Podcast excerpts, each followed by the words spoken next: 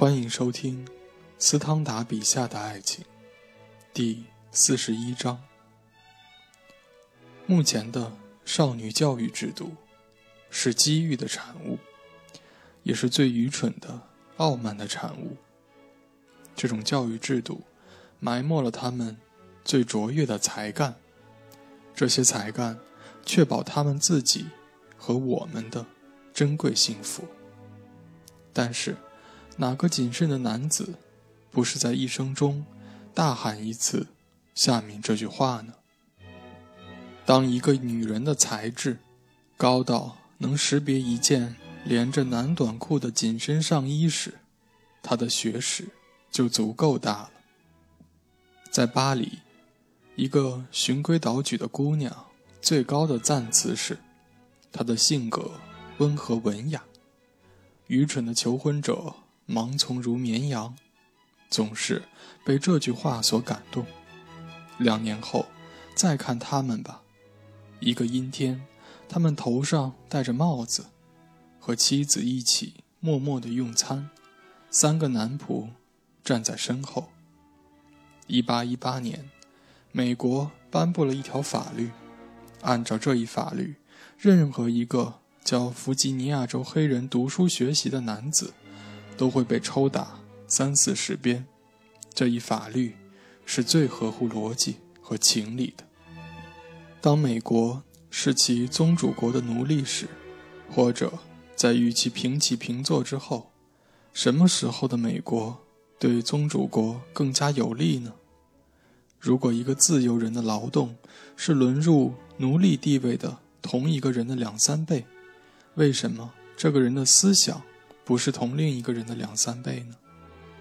如果我们胆子大一些，我们就应该像教育奴隶那样教育少女，因为他们掌握的最有用的知识，正是我们不愿意教给他们的知识。可是，他们会用他们不幸偶然获得的这些零星的教育来反对我们的。某些丈夫会这样辩论：确实。拿破仑理所当然的不把武器交给国民自卫队，极端保皇党人同样有理由废除互相教育。给一个人以武器，然后继续压迫他，你将会发现，一旦时机成熟，他就会一反常态，调转枪口对着你。即使我们被合法的允许用圣母经和1770年。女隐修院里的下流师，像教育傻瓜一样去教育我们的少女，仍将有一两种稍许不同的意见：一，在某个丈夫逝世的情况下，他们需要承担管理家庭的义务；二，作为母亲，他们给男孩子及未来的小霸主以启蒙教育，这种教育形成他们的性格，并且。以一种专门方式给予他们一种追求幸福的癖好，这总是一件需要四五年时间的事儿。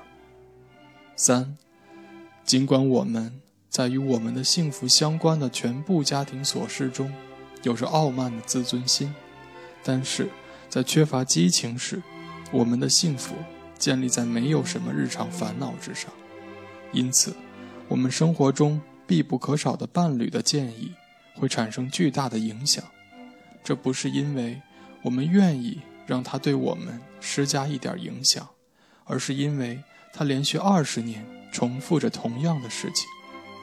具有罗马人气质、一辈子抵制反复的同一观点的人在哪儿呢？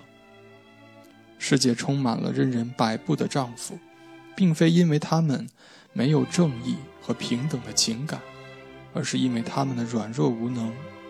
既然人们迫于压力同意某事，那么总存在着持续不衰的诱惑，而且有时为了维护某人的利益，非坚持不懈不可。四，最后，至于爱情，在南方国家常常要持续十二到十五年，即一生中的黄金时代。我们的全部幸福完全掌握在我们所爱的女人手中。自尊心一时表现不当，会使我们终生不幸。假如一个奴隶被推上王位，怎么能指望他不滥用权力呢？虚伪的风雅和女性的傲慢，正是这样产生的。几乎没有什么比我的辩护更无益了。男人是暴君，请看别的暴君对最合乎情理的建议给予了多么大的关注。无所不能的男子，仅仅留心某一类劝告，那就是叫他扩大这种能量。姑娘们到哪里为自己找个？基罗加，或列哥，规劝那些压迫他们，而且贬黜他们，只是为进一步压制他们的暴君呢？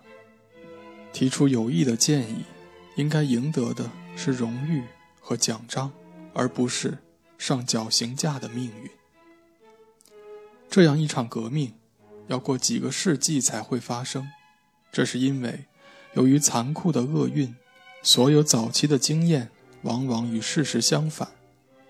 如果你开导一位少女，塑造她的性格，实际上给她真正意义上的良好教育，那么她迟早会察觉到她比其他女性优越，并且成为一个卖弄学问的人，也就是世界上最令人讨厌、最卑微、低贱的人。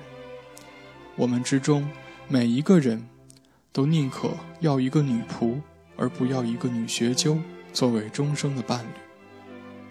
在茂密的森林中种植一棵小树，周围的树木吸收了空气和阳光，小树的叶子就会枯萎，又细又长，奇形怪状，畸形的生长。